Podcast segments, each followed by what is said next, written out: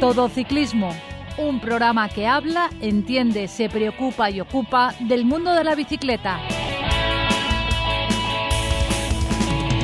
Hola, muy buenas a todos, una nueva edición de Todo Ciclismo, aquí estamos de nuevo semana tras semana y como últimamente casi siempre vamos a empezar con las noticias de la comunidad de la mano de Jaime Pérez. Desde el 5 de junio podrán tramitarse telemáticamente en la sede electrónica de la Diputación, entre ellas el plan de ayudas a clubes de la provincia de Alicante, adscritos al FCCV, para la organización de eventos de especial interés. El plazo de presentación de solicitudes será de 20 días naturales. Cuando se retome la competición en esta ansiada nueva normalidad, el Vizcaya Durango contará en sus filas con una vieja conocida, es la campeona de la Copa de España Élite Cristina Martínez, nacida en Torrent en 1996. Regresa, a la escuadra vizcaína en la que ya militó en 2018 y 2019. La valenciana se había enrolado en un nuevo equipo profesional, Casa Dorada Women Cycling, pero debido a que el proyecto de Íñigo Cuesta no logró inscribirse en la Continental UCI, ha decidido volver a ponerse a las órdenes de Arguzane Olorriaga, y para acabar la Vuelta Ciclista a la provincia de Alicante, competición de la categoría élite y sub-23, se disputará finalmente entre los días 25 y 27 de septiembre, según ha anunciado la organización de la prueba. Automovilista. La distancia mínima para adelantar a un ciclista es de metro y medio y hay que invadir total o parcialmente el carril contiguo. Ciclista, usa siempre el casco que debe estar homologado y asegúrate de su correcta colocación. No te olvides visitar nuestra web todociclismoradio.com. Y tras las noticias que nos ha traído Jaime Pérez, vamos a saludar a los contertulios de hoy. Tenemos ahí en el monitor a Vicente Azuara. Hola Vicente. Hola ciclistas. Muy buenas. En el siguiente esquina tengo a Pepe. Muy buenas, Pepe. Un fuerte abrazo para todos. Ignacio Capilla. Muy buenas. Buenas tardes. Y don Miguel Ángel Granero. Hoy se te va a oír bien, seguramente, ¿no? Eso esperamos. Aquí estamos, Paco. Bueno, el tema de esta semana, ya hace un par de semanitas estuvimos hablando de los escaladores previos a los 80, a los que a la mayoría de la gente nos suenan un poco lejanos, eh, pero bueno, todavía los nombres principales se oyen. En esta ocasión nos vamos a centrar un poco más en la época más moderna, de los 80 a los 2000, de 1980 a 2000, más o menos, a ver los escaladores mejores de esa época, que igual es, digamos, la época dorada que conocemos la mayoría de gente. Y, para empezar a hablar de ello, creo que Vicente tiene algo preparado, ¿no, Vicente? Pues sí, ya sabéis que a mí las cosas de quizás por aquello que soy más veterano, pues siempre me ha interesado mucho ¿no? la, época aquella. Realmente la, la, época de los 80, aparte, bueno, la gente de mi edad, yo creo que es un poco cuando mm, ya nos enganchamos definitivamente al ciclismo ¿no? y las grandes gestas en montaña en la época de los 60-70 pues nos pillaba como más chiquillos, ¿no? Todavía no salíamos en bici, como salíamos en plan de chiquillos y tal. Y ya en la época de los 80 es cuando hay mucha gente, ¿no? De mi generación que realmente se engancha, ¿no? Entonces, bueno, yo lo que había pensado un poco, empezaré hablando de un, un español que era especialista un poco en la Vuelta a España, fue un gran, un gran escalador, eh, la ganó en, no sé, cinco o seis ocasiones, el, Gran Premio de la Montaña, que es José Luis Laguía. José Luis Laguía, que, que por cierto era muy buen sprinter también, o sea, realmente hizo, eh, tenía, tenía una punta de velocidad buena, ¿no? Y un escalador. No era, digamos, tan explosivo como vimos la semana pasada o la otra semana, pues tipo, pues, eh, por descontado, José Manuel Fuente, por descontado como va a montes, ser cierto, pero era muy buen escalador, ¿no? Entonces este, del año 81 al 86, ya digo, la ganó en bastantes ocasiones, cinco o seis ocasiones ganó el, el Gran Premio de la Montaña. Eso fue en cinco, fue. ¿EPP dices cinco? Sí, sabía bastante. Sí, ganó en cinco ocasiones el Gran Premio de la Montaña, la, la Vuelta Ciclista a España, los años 81, 82, 83, 85 y 86 fíjate, o sea que realmente es un, luego, pero realmente yo creo que el que nos el que nos enganchó realmente a la magia de, del ciclismo, eh, digamos, eh, de, las grandes montañas en España, yo creo que por descontado mi generación fue Perico Delgado. O sea, Perico Delgado realmente, bueno, aparte del Tour del Tour que ganó en el 88, pues bueno, estuvo a punto de ganarlo en, en el 87, creo que quedó detrás de del suizo este, este, ¿cómo le llaman al suizo? Este, este que en un año lo hizo todo y luego ya no hizo Sí. nada. Roche. Stephen Roach. Stephen Roach. Ese en un año lo ganó todo y luego ya no ganó nada. Eh, la etapa aquella famosa de un- puerto, no me acuerdo, Ignacio seguro que se acuerda, eh, que fue una lucha tremenda, que, que además dramático, llegó en los últimos kilómetros, de, En la de- placa. el Roche casi lo cogió, de hecho de- de- llegó estar perdiendo más de un minuto a, a- escasos segundos, ¿no? Y cuando llegó el tío le tuvieron que poner una máscara de oxígeno, me acuerdo yo verlo en televisión, es que lo tengo grabado en la cabeza y todos pensando diciendo, madre mía, este, este, este mañana no, no sale. No, es que no salió, salió y ganó, y ganó, ganó el tour y bueno, lo ganó ese año todo. Y eso, eso sí que a Pepe le gusta mucho, ¿no? Ahí realmente hubo muchas tinieblas en el. en Yo el- creo que había más tinieblas que, que niebla ese día cuando, cuando llegó a meta Stephen Roach, porque eh, recuerdo, es cierto que, que Perico ha reconocido que conforme iba subiendo el puerto le iba sacando todo tiempo a Stephen Roach, pero faltando dos o tres kilómetros para, para ya llegar a meta, le llegó el Mesé Masó ahí a darle a Don Perico y dice que reconoce él que ahí fue donde todo el minuto y pico que le llevaba de, de- de distancia a Stephen Roach lo perdió prácticamente todo. Sí, pero que el otro, el otro hizo un esfuerzo sobrehumano, quiero decir, yo. Todo un esfuerzo sobrehumano. Además, como bien dices Vicente, como Sí, bien sí. dices, mantengo la, la imagen porque esa etapa la vi y es de las que de las que me enganchó definitivamente al ciclismo. Sí, vaya que sí. Yo creo que todos entendíamos que Stephen Ross no podía ni, ni siquiera tomar eh, la salida al día siguiente.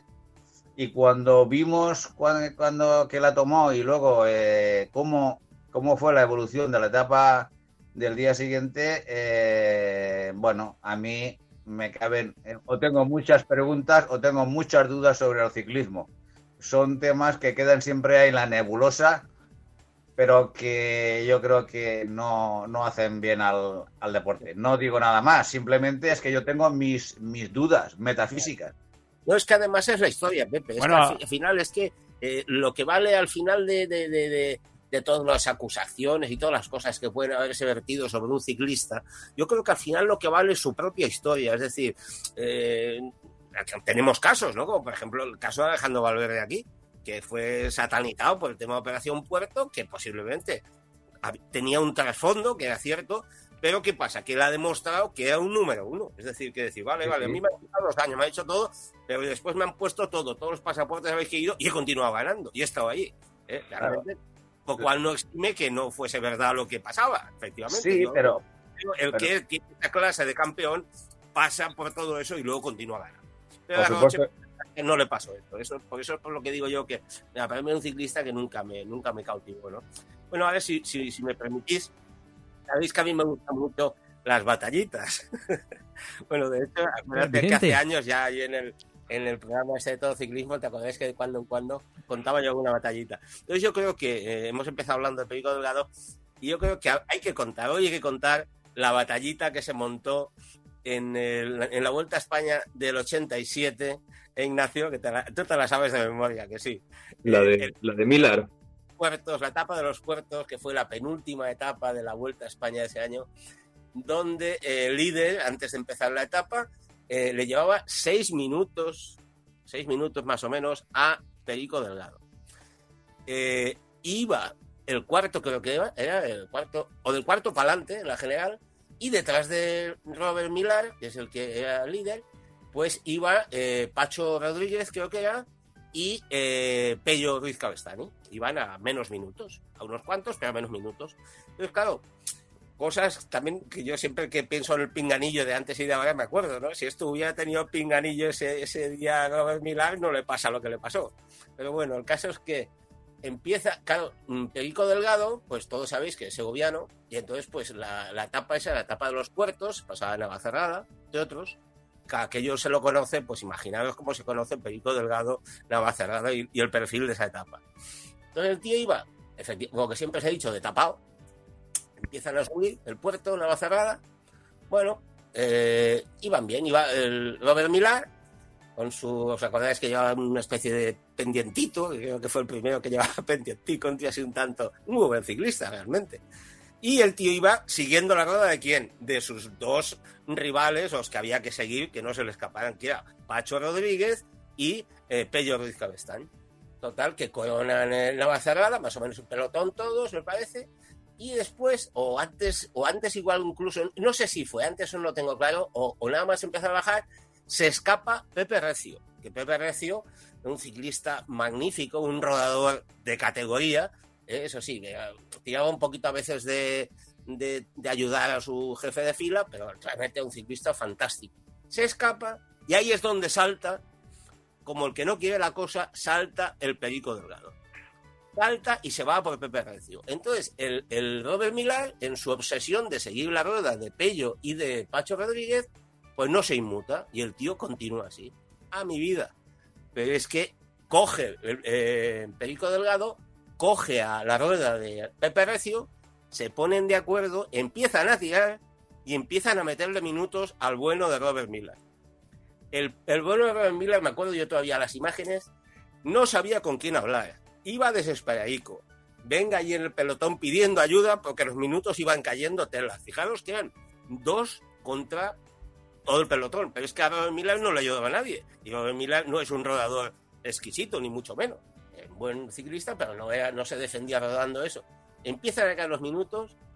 Señores, le recuperó los seis minutos y le ganó la Vuelta a España, creo que fue por treinta y tantos segundos.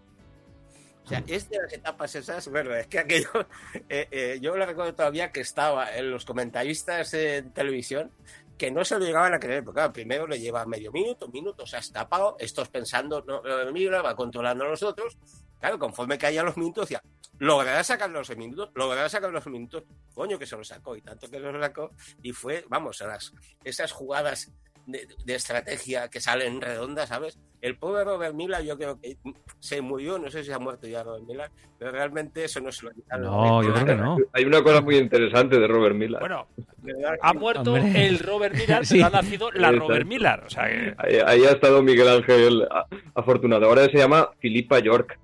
Ahora es mujer. Ahora es Ah, mujer. Ahí- ahí- ahí- Un cambio de sexo.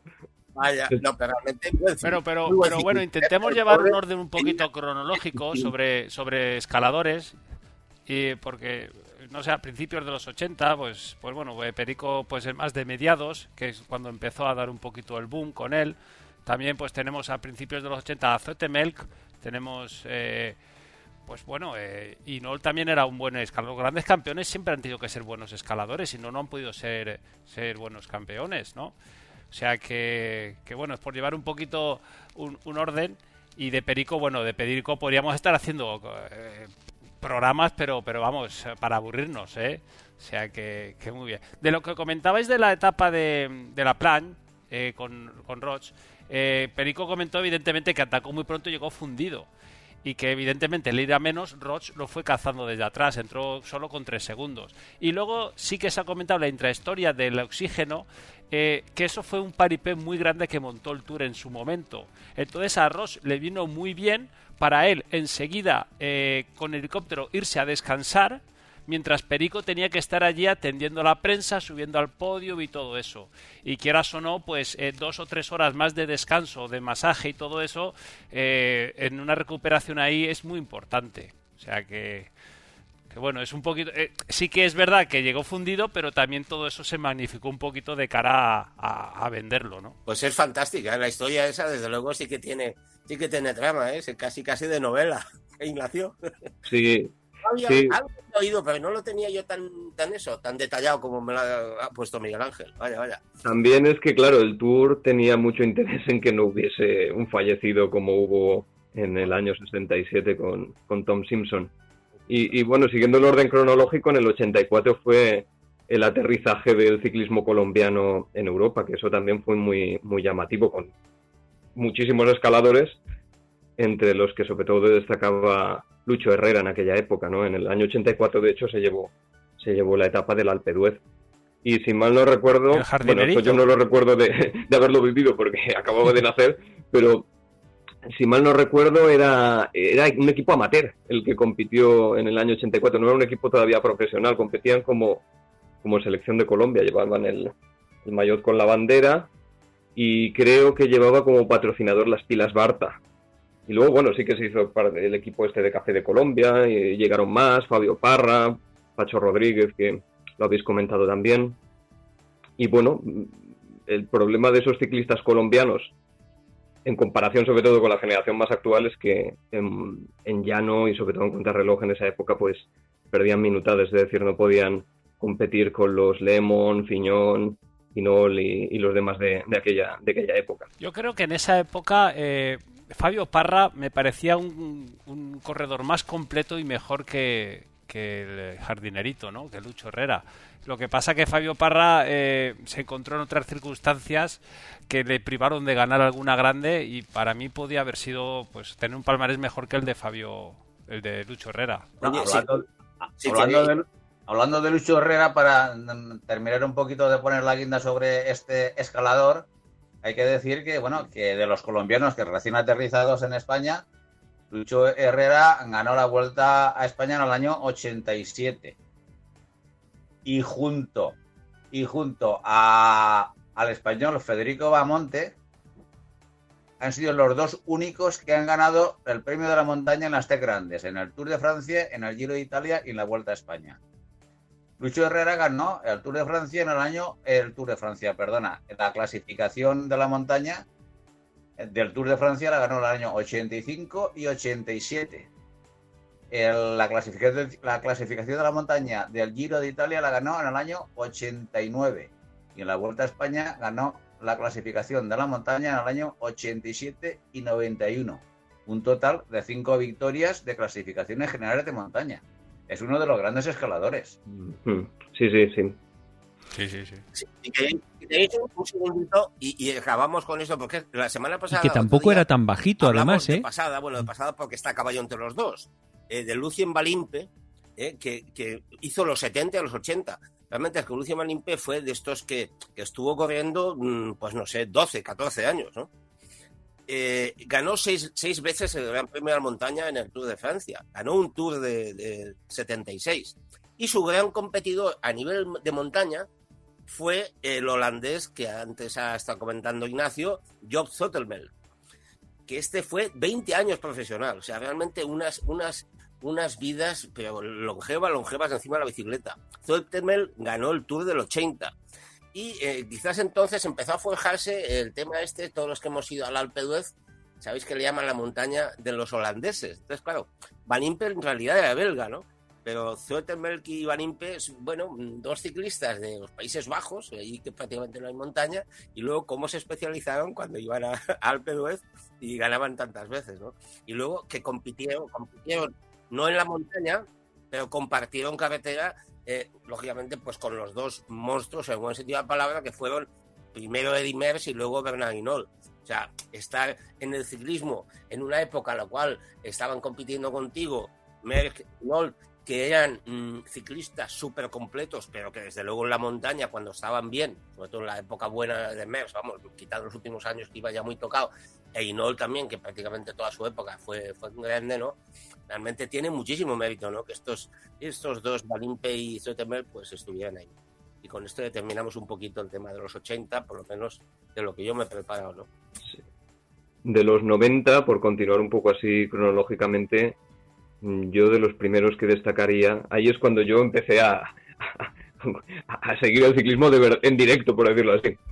Yo sobre todo con Pantani fue, ¿no? Pero un poco antes que Pantani habría que destacar a, Claudio Chiapucci, que era escalador, pero tampoco era un escalador puro, puro, puro, puro, pero sí que se llevó varias veces el, Gran Premio de la Montaña del Tour de Francia y el del Giro, y sobre todo recordado por la etapa que acababa en Sestriere en, del Tour de 1992. Un corredor que es difícil encuadrarlo como escalador puro, pero sí que diríamos que la, la parte más importante de su, de su rendimiento lo daba en la montaña. Y también coincidió con una época en la que de repente los grandes rodadores también eran potentísimos escaladores, porque también Indurain se defendió. Como hemos comentado antes, todos los grandes han defendido en montaña y Indurain también, también lo hacía. Pero sobre todo quizá el, el, escalador más simbólico de los 90 pues sea Marco Pantani, ¿no? Marco Pantani yo he de reconocer que fue mi ídolo de, adolescencia. Era el ciclista que realmente me gustaba más. Lo único que, claro, es, es un símbolo de una época en el sentido de que representa lo bueno y lo malo. Y sobre todo tuvo un final muy trágico que, que ya todos conocemos, como murió pues en un, en un hotel de, de Rimini, allí en la costa del Adriático, de sobredosis de cocaína, a saber.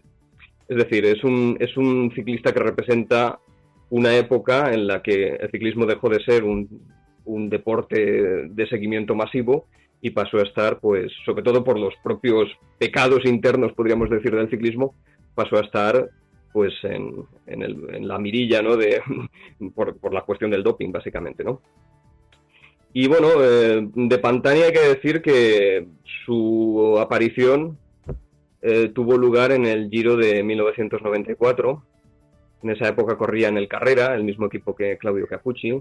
Eh, fue un Giro que Indurain lo llevaba un poco un poco con un cierto traspiés, por decirlo así, porque, porque Eugeni Berzin era el que estaba en ese momento de Malla Rosa. Y en la última semana del Giro pues se llevó dos etapas seguidas. Una etapa que acababa en Linz, en, en Austria, y sobre todo la más recordada, que es la, la Merano Aprica, de, que bueno, pues transitaba por el Estelvio, el Mortirolo, el Válico de Santa Cristina y Aprica, ¿no?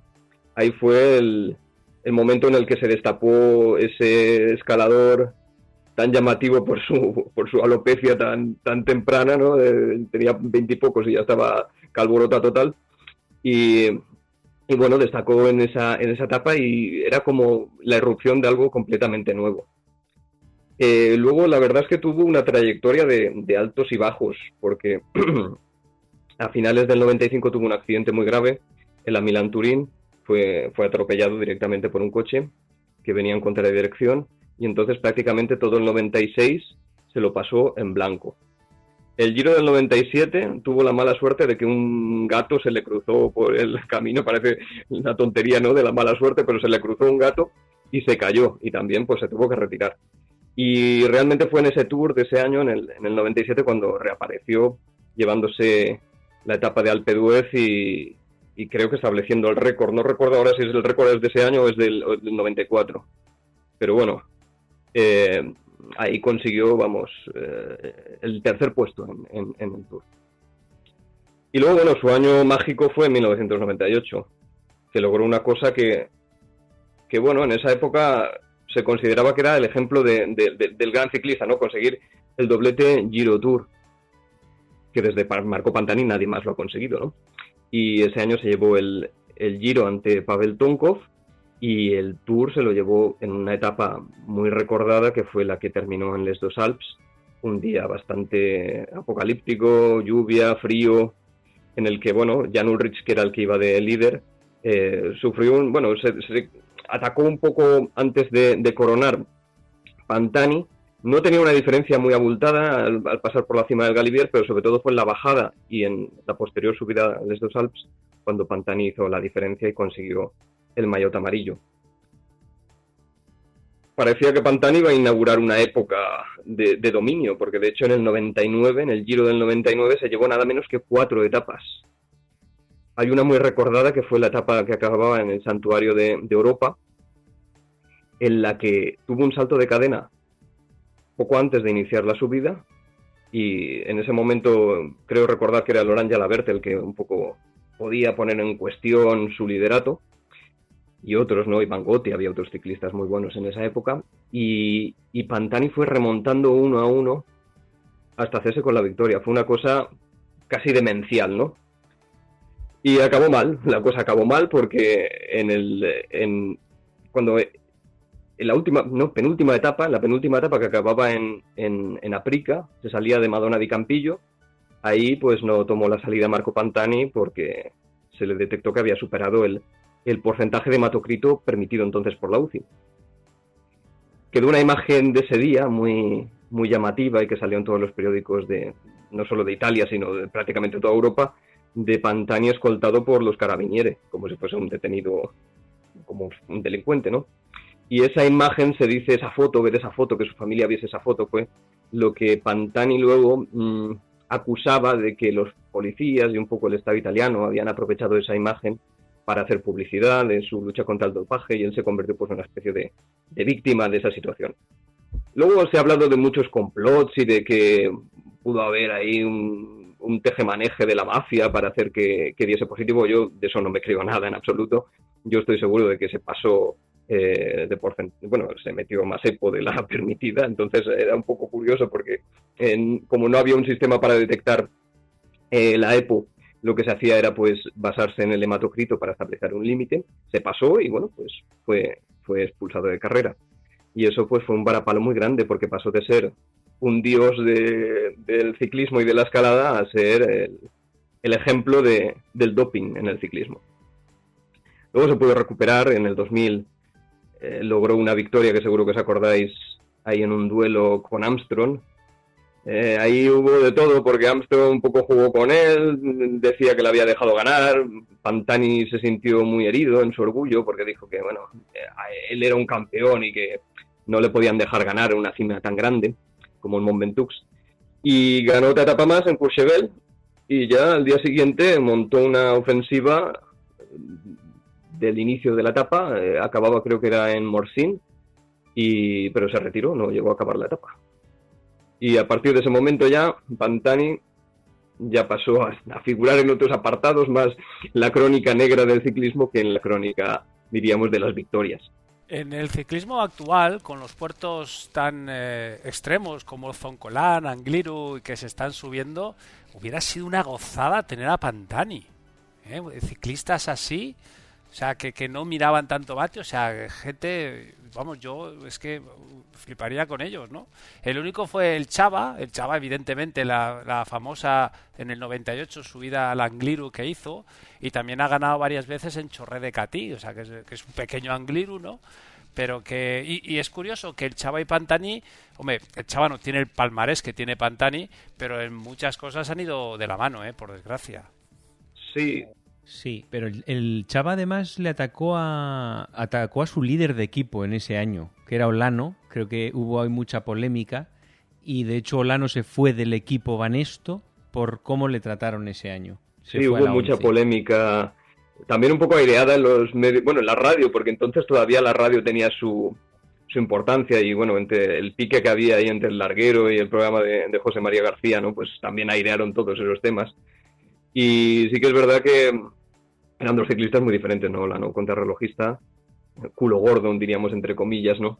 Y Chava, que era, como ha dicho Miguel Ángel, era una versión española de, de Pantani, porque tenía todo, es decir, era un escalador eh, agresivo, alocado, un, un, espíritu libre en el sentido de que no estaba atado ni a tácticas ni a ni a vatios, bueno, entonces no, no había no había medidores ni, ni, ni había esta, esta obsesión por ese tema eh, entonces era un ciclista que además tuvo un final pues muy parecido al de, al de Pantani.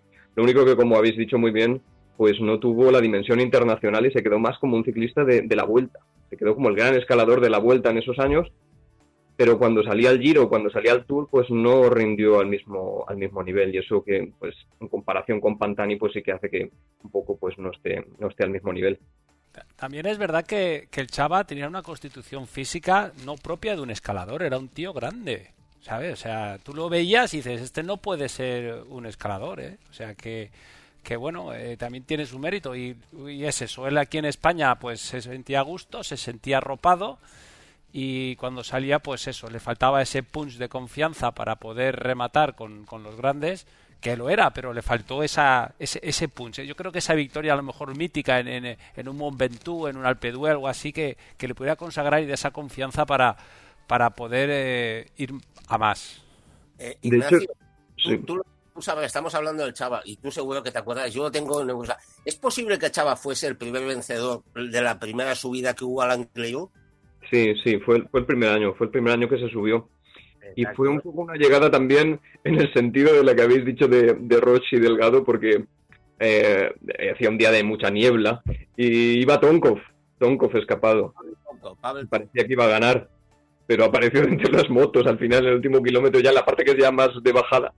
Y ahí, bueno, se llevó la victoria. Bueno, ahí me gustaría decir una es una, una curiosidad. El primero que ganó en el Angliru fue fue Chava, pero el primero que lo coronó fue Tonkov. Mm, pues sí, eh, realmente es así.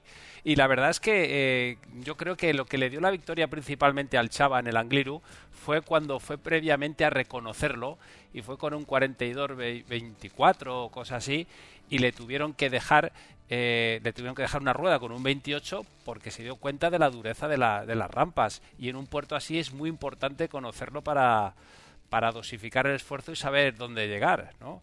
Y eso yo creo que fue, fue muy importante. Y ya te digo, la curiosidad. Y además yo creo que el Chava sabía que no acababa arriba, sabía dónde acababa. Y es donde le, le dio el zarpazo a, a Tonkov. Cuando hablabais de la constitución física del Chava es muy curioso porque lo digo para que los oyentes, si quieren buscarlo por internet, busquen alguna imagen de Chava, pongan Chava o José María Jiménez de juvenil y estaba, estaba gordote. Es decir, tenía casi constitución como de sprinter, no parecía un. Estaba, estaba fuerte. También Valverde, ¿eh? si buscan de, de, Valverde también verán que estaba, que era grandote. Y, y de esa época también un poco paralelo a, a Pantani y, a, y, al Chava, en Francia estaba Richard Virenque, ¿no? que era un poco la versión francesa. Lo que pasa es que Virenque sobre todo se, especializó en... Su, meta, su objetivo era superar el récord de Bahamontes y de Banimpe de, más mayots eh, de la montaña. De hecho, lo superó. Pero bueno, eh, eh, mm, a la hora de competir en las generales sí que es verdad que tuvo un año que casi estuvo cerca, que fue el 97, detrás de Jan Ulrich, pero nunca más estuvo ahí eh, para disputar una, general. Lo que pasa es que Virenk pues, fue el, protagonista de la crisis del Festina del, 98, ¿no? de todo el escándalo del dopaje. Pasó de ser el, un ídolo de masas en Francia, porque era un ciclista pues, que representaba el típico ciclista francés, muy orgulloso, muy, muy, ¿cómo diríamos? Muy exagerado algunas veces, eh, un poco en la línea de lo que luego fue Thomas Boekler y, era un ídolo de masas. Tenía incluso club de fans casi diríamos exclusivamente femeninos. Y pasó de eso a ser eh, pues un repudiado, el hazme reír de, le hicieron un guiñol también en el Canal Plus de, Francia de la época, burlándose un poco de él. Es decir, pasó de, blanco a, negro eh, con todo lo del caso Festina. Y sí que es verdad que eso también afectó a su, a su rendimiento luego ya no fue, ya no fue el mismo. Y como curiosidad, una de sus últimos triunfos fue la Paris Tours, que es una clásica para sprinters, la ganó, la ganó escapado, pero fue uno de sus últimos grandes triunfos. Antes del 96 era bastante explosivo, era un ciclista más, más llamativo. Después ya se convirtió en tío más calculador, más, a sabiendas de que lógicamente no iba a ganar el Tour, pero bueno, era más, iba por el maillot de la montaña y estas cosas. Me parece recordar que el, Tour que estuvo a punto de ganar, eh, creo que, eh, eh, que lo ganó este Jan Ulrich, yo creo que el, el, el, mata el mata gigante, bueno, el Bjorn el, el Mister Hospital que llamaban, eh, este creo que le hizo bastante favores, ¿no? me parece a mí que, pusieron los dos un poco para hacerle la vida imposible al Lidenke y, y, no sé. Yo ahí recuerdo... que risa ahí, que había ganado el Tour en el 96 y en el 97, que ya no estaba para ganar, pues creo que le echó una mano más de una ocasión al otro, me parece, para, fastidiar. Yo lo que recuerdo es una etapa que fue ya de, las últimas del Tour, que, subían los Bosgos. Ahora no recuerdo el, puerto, pero es un puerto así con nombre alemán. Ahora no recuerdo, la zona esta de Alsacia, en la que Ulrich pues tuvo un momento de debilidad y, por delante se habían ido tres o cuatro festinas, con un grupo grande, también iba Scarpín y alguno más. Y no se pusieron de acuerdo para tirar y quizás si se hubiesen puesto de acuerdo para tirar hubiesen eh, eliminado a Jan Ulrich pero ahí sí que Viren sí que estaba ahí pidiendo relevos, etcétera, pero no, no cuajó la cosa. Pero bueno, eh, sí que es verdad que, es eso, era un corredor muy explosivo, muy, muy teatrero en ese sentido, antes del 98, y sobre todo lo del 98 hizo que pasase a ser otro ciclista más, más no gris, pero sí que más apagado en cierto sentido. Y bueno, eh, si vamos a España, en esa época también de transición entre los 90 y los 2000 está Roberto Eras, que también fue un ciclista muy, muy bueno. También acabó con dopaje, es decir, es que todos los que pasaron por esta época, quien más o quien menos acabó salpicado, porque bueno, era una práctica habitual, ¿no? Y, todos recurrían a, a esas tácticas y a esas prácticas, ¿no? Pero Roberto Roberto Eras eh, fue un ciclista que yo creo que aunque ganó cuatro vueltas no llegó a calar con carisma lo que es en la, en la afición española. Eh, él eh, Armstrong lo fichó para su equipo para tener a ver quién me puede hacer daño a la montera, montaña este pues lo ficho a mi equipo y ya no me ataca y le puso una cantidad de dinero tremenda para ser gregario y él y le daba la vuelta o sea, tú me eres de gregario en el Tour y yo te doy la vuelta como jefe de equipo, ¿no? Y yo creo que, le ha faltado a, eso, en, el Tour intentar hacer algo más que no estar a la sombra de, Armstrong. Sí, eh, también tenía un carácter más, más frío, bueno, pero que tampoco eso tiene por qué influir.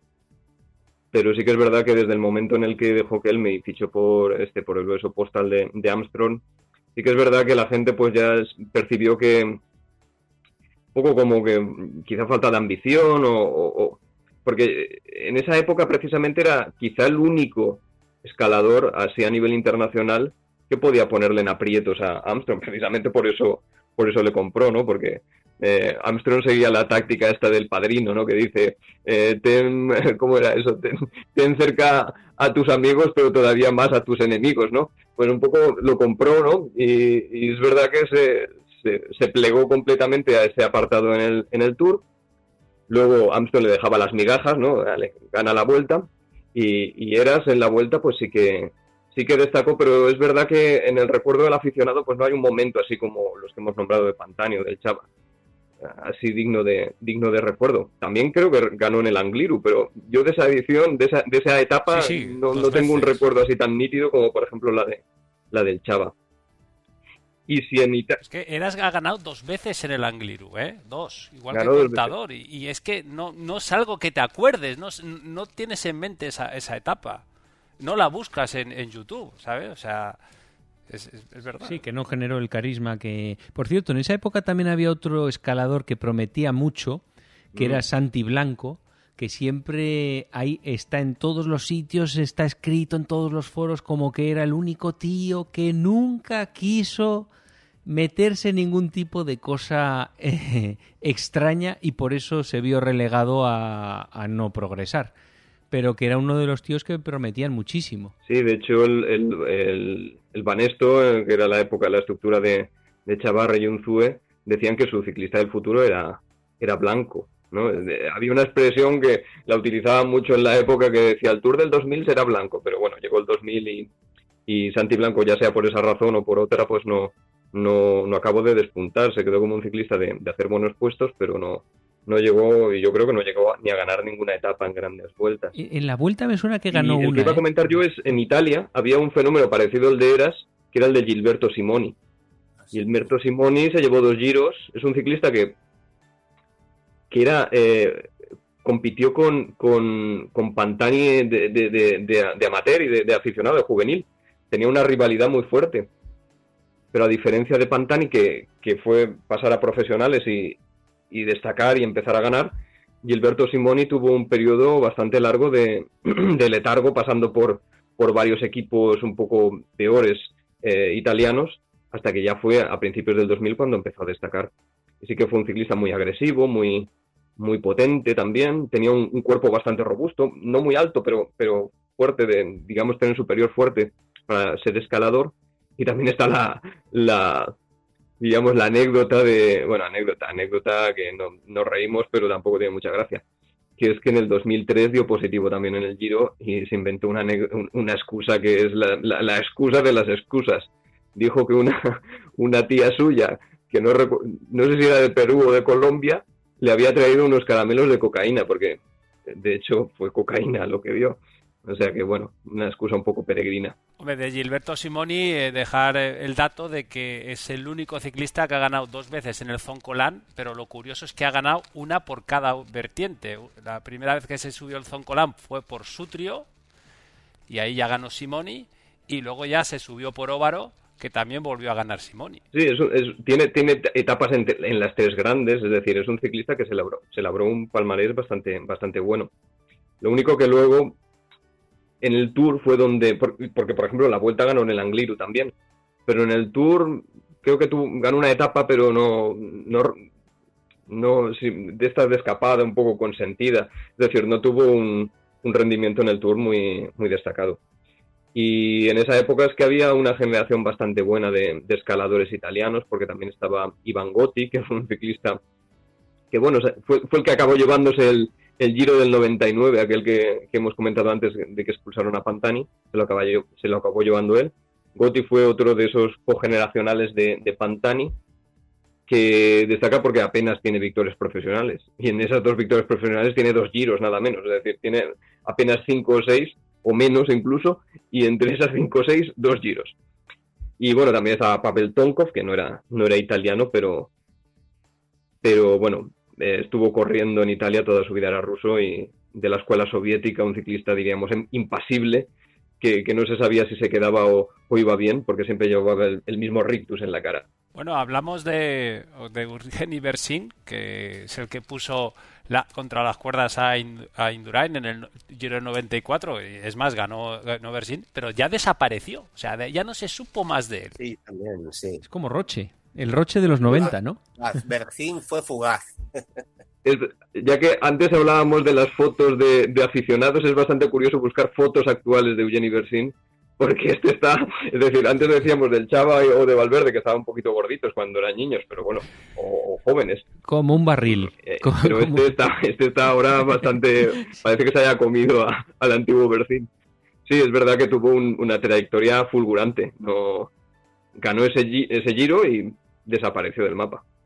Era de un equipo que, bueno, del Jewis, que en esa época pues recurrió al, al dopaje de lo llevaba Michele Ferrari, es decir, el, tan conocido doctor.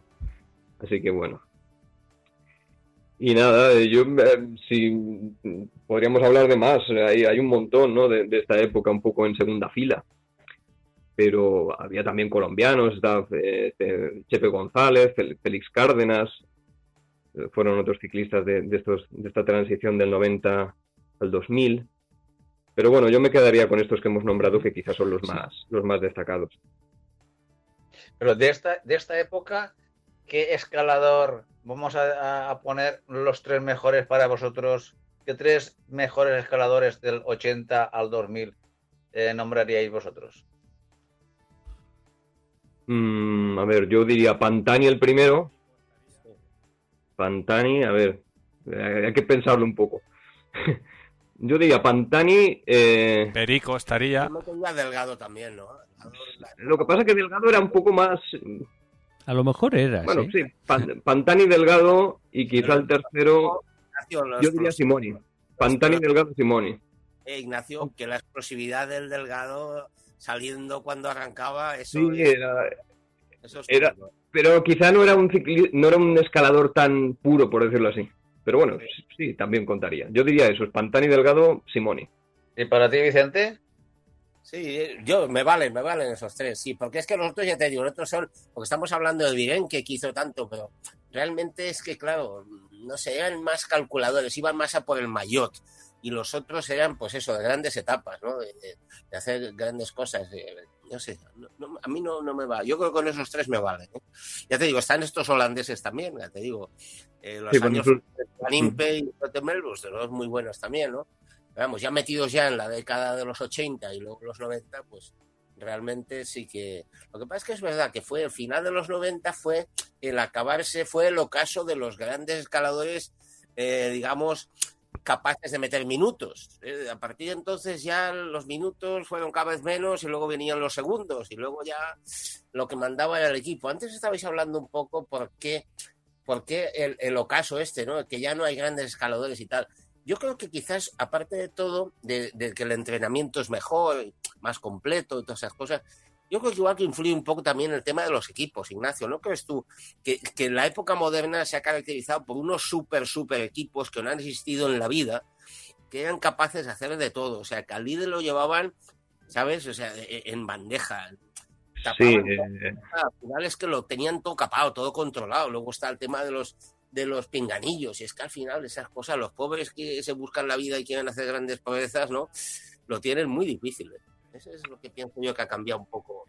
Pero, de- pero de- Yo, yo quisiera eh, decir tres escaladores, pero que eh, han sido grandes, pero que no han ganado ninguna ninguna grande. Puede ser eh, Fabio Parra, puede, puede ser el Chava y Chapucci. Yo creo que esos tres Sí. eh, han sido grandísimos escaladores que no han tenido esa recompensa de haber ganado una grande. O sea que, que eso es otro otro podio, digamos. Yo al Chava y a Eras quitaría a Simoni y metería al Chava y a Eras en el mismo cajón, porque al final levantaban pasiones, digamos, eh, aquí en España. Hombre, vamos a ver, aquí eh, nos estamos barriendo mucho para casa. Eh, Vicente ha comentado que Richard Virenque, bueno, pues que y- y luchaba por la montaña, pero que estamos hablando de escaladores. Sí, Y ten en, cuen- ten en cuenta, Vicente, que Richard Virenque eh, es el, como ha dicho también Ignacio, es, es el ciclista que más veces ha, gan- ha ganado clasificación general de la montaña en el Tour, con, en, en siete ocasiones. En los años 94, 95, 96, 97, 99, 2003 y 2005. Y, y el Chava ha ganado, creo recordar que son cuatro veces el Gran Premio de, de la Vuelta Ciclista a España. sí. Con lo cual, a mí, yo, yo sí que rea- realmente eh, el ciclista, el escalador español, eh, por definición, tipología, manera de, estar en la montaña, para mí siempre se va a quedar en el Chava. El Chava Jiménez.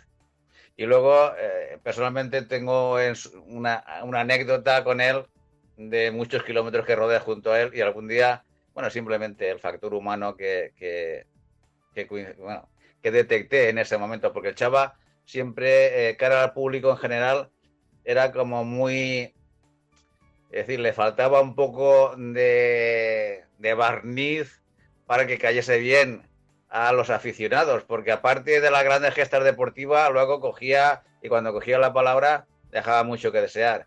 Pero cuando hablabas con, con él de, de tú a tú, muy humano, y a mí me, a mí me, me impactó. A mí el Chava, eh, yo guardo un grato recuerdo de él. Pero ¿qué te, qué te pasó, Pepe? ¿Qué te pasó con él? ¿Qué de anécdota es esa? No, no, no, eso es simplemente es que eh, Vicente Azuara recuerda que eh, hicimos, cuando estamos eh, en, en la seguridad vial del ciclista, la, la gran manifestación nacional que montamos en Madrid, pues vinieron todos los ciclistas profesionales, entonces yo era presidente de la, de, de la Federación Española, pero de la, de la, la seguridad vial del ciclista, y eh, organizamos allí eh, esa quedada con tropecientos mil ciclistas que nos acompañaban. Y en la cabeza de la, de la manifestación iban los ciclistas profesionales, iba yo con ellos y bueno, íbamos a un ritmo muy, muy despacito de- Madrid a la Moncloa, que nos recibió, en fin, el vicepresidente del gobierno, historias de estas. Pero lo curioso es que desde Madrid hasta la Moncloa eh, fuimos los dos, eh, nos separamos 100 metros de la cabecera del- de la manifestación y, y fuimos hablando sin darnos cuenta hasta que llegamos a la Moncloa y nos dimos cuenta que íbamos a 400 o 500 metros de la, de la cabeza de la manifestación y los dos íbamos hablando pues un poco de la vida de, del Chava, ¿no? Y entonces él cuando, pues cuando le detectas realmente en el tú a tú, por la calidad humana que tenía, ¿no? Y, y a mí, a mí esa conversación la tengo grabada en la mente y me impactó, porque no, mm, es decir, no transmitía esa humanidad que a mí me llegó ese día, ¿no? Bueno, vamos a... La verdad es que fue una pena. Fue un final Sí, muy- muy, totalmente. triste. Sí, Realmente. sí, Va- cierto, vamos cierto. a dejar aquí ya el tema de los eh, mejores escaladores de la época del 80-2000. En el futuro haremos otro especial de a partir del 2000. Veremos si somos capaces de sacar algún escalador o no. Pero de momento nos vamos a ir a otras gestas que hacen los aficionados aquí más locales como es Miguel Ángel Granero, que siempre nos tiene acostumbrados a hacer eh, Everesting, el K2, que el K2 no, no le he oído que lo haya hecho nunca, solo el Everest, el Anapurna, el K2 y todos esos los tiene ignorados por completo. Pero eh, el otro día parece que hiciste una gesta que fue hacer la circunvalación completa a la provincia de Valencia, ¿no? Bueno, eh, hace, hace unos años, a raíz de, de la Mallorca 312, porque la Mallorca se llama 312 porque los 312 son los kilómetros de perímetro que da la isla. Entonces, la 312, a mí se me ocurrió pues ver eh, qué perimetraje o qué daba lo que es la provincia de Valencia. Entonces me puse a investigar, me puse a mirar por, por Google y todo esto. Y bueno, eh, siempre tenía que ser una ruta que fuera de paso, o sea, no ir a una población y volver, O sea, que no fuera, que fuera de paso, ¿no? Y me salían sobre 680 kilómetros aproximadamente. Y no daba un desnivel exagerado. Y bueno, eh, eso fue hace unos años. Yo otra ¿Eso cómo lo miras? ¿En el Google Maps o cómo? Sí, bueno, eh, vas haciendo tu, tu rito, tu trayecto en un esto en un pues en Garmin. Pero en, ordenador, te refieres. Ah, en, en ordenador. En ordenador y luego cuando tienes dudas de alguna carretera, pues a través del Google Maps pues vas viendo si está asfaltada o el estado en el que se encuentra, ¿no? Y bueno, ya te digo, salieron sobre 680 y algo, sin un desnivel excesivo. Y bueno, ahí me quedo aparcada con la ilusión y las ganas de, querer hacerla en alguna ocasión. Lo que pasa es que yo antes eh, solo trabajaba hasta los sábados y solo disponía del domingo. Entonces no encontraba fechas para poderlo hacer. Este año eso ha cambiado. Puedo disponer del fin de semana. Y bueno, eh, la fecha más adecuada para hacerlo es el mes de junio porque alargan los días y el calor aún es excesivo. Y luego dentro del mes de junio pues tienes que buscar qué fin de semana hay luna llena, porque vas a estar muchas horas de noche y para rodar de noche una luna llena es muy bonito y muy importante también, porque siempre, siempre te ayuda a tener mejor visibilidad aparte de la luz que tú puedas llevar. Y se dio este fin de semana pasado. Eh, yo sabía que era un reto que en dos días me era relativamente sencillo hacer, en dos, pero yo quería intentar hacerlo en uno. O sea, quería hacerlo... En uno te refieres en menos de 24 horas. Menos de 24 horas. Ah. Quería hacerlo del tirón. O sea, lo que no es llegar, parar, me voy a dormir, me ducho y arranco el día siguiente, sino hacerlo del tirón, ¿no? Y como si fuese una brevet, una brevet de 600 kilómetros. Exacto, que los de la brevet de Magrel han copiado en cierto modo lo que es el, el, el trayecto para hacer una brevet 600, que ya la tienen la tienen eh, oficializada, que se iba a hacer este año, pero por las circunstancias no, no, se ha hecho. Entonces yo quería, de cara a una transpirenaica o cosas más futuras, pues hacer una prueba de que es rodar solo y a ver cómo se me daba.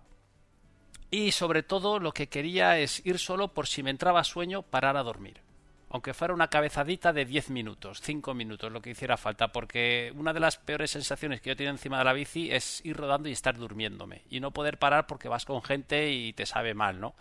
Entonces yo quería hacerlo solo por eso, ya me preparé.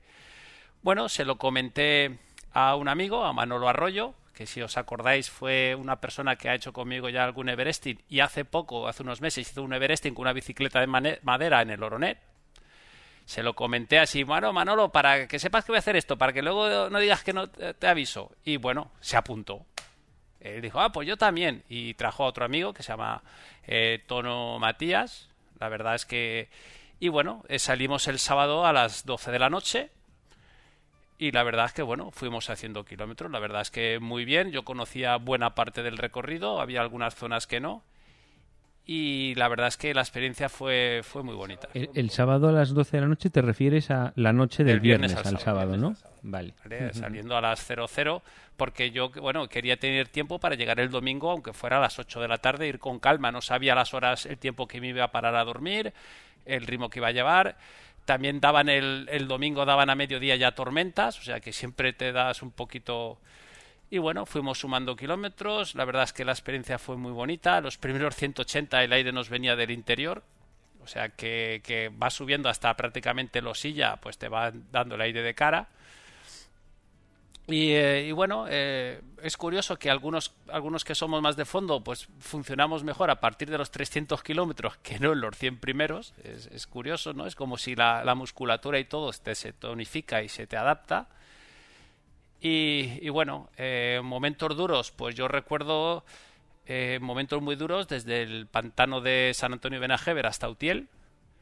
Eh, duro por el hecho de, que hay 28 kilómetros y no hay ni una fuente. O sea, ni una fuente. O sea, tener el sol arriba y tener que ir dosificando lo que es el agua para no quedarte sin agua. Y encima es una zona que una vez coronas hasta Benajever, hasta el cruce que va la población, es muy pestosilla, va subiendo, va picando, es bonita, pero, pero bueno, cuando tienes ganas de llegar se te hace muy larga, ¿no? Y luego pues comimos en Utiel y de Utiel hacia Campo Robles, pues eran 22 kilómetros donde habían cuatro curvas. O sea, unas rectas que eran tremendas. Pero Miguel Ángel, mirando el mapa, así en el mapa de España que vemos, tú saliste de lo que es Valencia ciudad por la costa, del, digamos, del mar Mediterráneo hacia arriba, hacia Castellón, en sentido contrario a las agujas del reloj. Correcto. Vale. Ok. Pero sin, sin llegar a Castellón. Sí, claro. La, la carretera más al borde que encontrabas para circunvalar. Lo más, lo más llegando al perímetro, lo que es provincial, ya te digo, sin tener que ir y volver, por ejemplo, en la zona de, de Requena podíamos haber ido a Sinarcas, que está más al límite, pero tenías que haber ido y vuelto por la misma carretera. Entonces así se podía haber hecho esto hasta el infinito, ¿no? Entonces simplemente era circunvaleando. Eh, había zonas de Requena que descubrí casas de, bueno, zonas muy bonitas, o sea que te sorprende un poquito lo que es la provincia. Y luego, bueno, vas encontrando pueblecitos como los Isidros, etcétera, que vas pensando que son sitios donde poder habituarte, habituallarte con, en un bar o en, un- una gasolinera. Y claro, son pueblos pequeños que estaba todo cerrado y con esto del COVID aún era más complicado. Y menos mal que en una gasolinera encontramos unos baños abiertos y ahí te vas re- refrescando. Y hubo en un, creo, creo que fue en, en- en los Isidros, ¿no? Que fuimos a- al bar, el bar prácticamente no tenía nada, queríamos comer algo. Fuimos a, a la tienda del pueblo, bueno, una tienda del pueblo de, que tiene casi toda era bollería. Y al final lo que compramos fueron tres Coca-Colas y un bote grande de melocotón en almíbar. Por lo que creo que hay comiendo Glucosa, melocotones. mucha glucosa. Porque bueno, es un po- poquito, sí, sí, un poquito de supervivencia. Pero bueno, eh, y luego la, la segunda noche, pues dos noches seguidas, pues... ¿Pero cuánto dormiste en total? Eh, dormir en total, eh, cuando llevamos sobre 500 kilómetros, yo llegando a Fuente la Higuera eh, y estaba amaneciendo, serían sobre las 5 de la mañana, 5 y media, ya noté que me empezó a dar un poquito bajón. Y yo no quería abusar de esa situación y se lo dije a mis compañeros, yo necesito parar. Y paramos, eso que pegas una cabezadita de 5 minutos, pero 5 minutos, eso que el cuerpo hace clic, hace un reset. ¿Pero y dónde? ¿Ahí en medio de unos naranjos, con la bici atada a un pie? No, eh, en un parque, en un banco, en un banco. Llegas a Fuente la Higuera y allí en un banco te tumbas, ¿no? Y es curioso porque las noches, las noches fueron iguales. Eh, entre las 5 y las 6 es el momento donde como si el cuerpo hiciera clic, ¿no? Como si necesitara desconectar para conectarse al día siguiente. Y ahí es donde te pega un bajón. Luego te activas, pero ese momento es bastante crítico. ¿Pero y cuántos kilómetros salieron en total? Eh, salían sobre 696. ¿Y desnivel? 696 que luego yo redondeé a 702 porque bueno eh, llegué a la marina fui por la ronda la ronda norte eh, te quedas ahí pues y el desnivel eh, el Garmin me daba 11.000 y pico que es exagerado otra me daba 6.000 algo y al final fueron 8.600 Hay, hay mucha diferencia entre 6.000 y 11.000, ¿no? 8.600 lo que comentabas del K2 pues diga en cierto modo pues un K2 ¿no? Pues sí, un K2. que no es mucho para, para 700 kilómetros la verdad. No está nada mal. Pero, y. mm, Entonces, ¿y tiempo en movimiento y tiempo parado? ¿Cuánto te salió en el Garmin? Eh, movimiento, pues eh, si salimos a las 12 de la noche y yo a la una y media ya estaba en casa del, del domingo, fueron 37 horas y media. Y em, de movimiento, sobre todo de total y de movimiento fueron 30 horas 40 minutos, a una media de 23. ¿Y, y lo hicisteis varios finalmente? Sí, lo hicimos. Nada, se comportaron como unos campeones, la verdad es que muy bien. O sea, eh, Tono, este chaval, lo máximo que había hecho era una vez 300 kilómetros. Y de ahí llegar casi a 700, pues tela. Y mi amigo eh, Manolo había hecho 470 como más.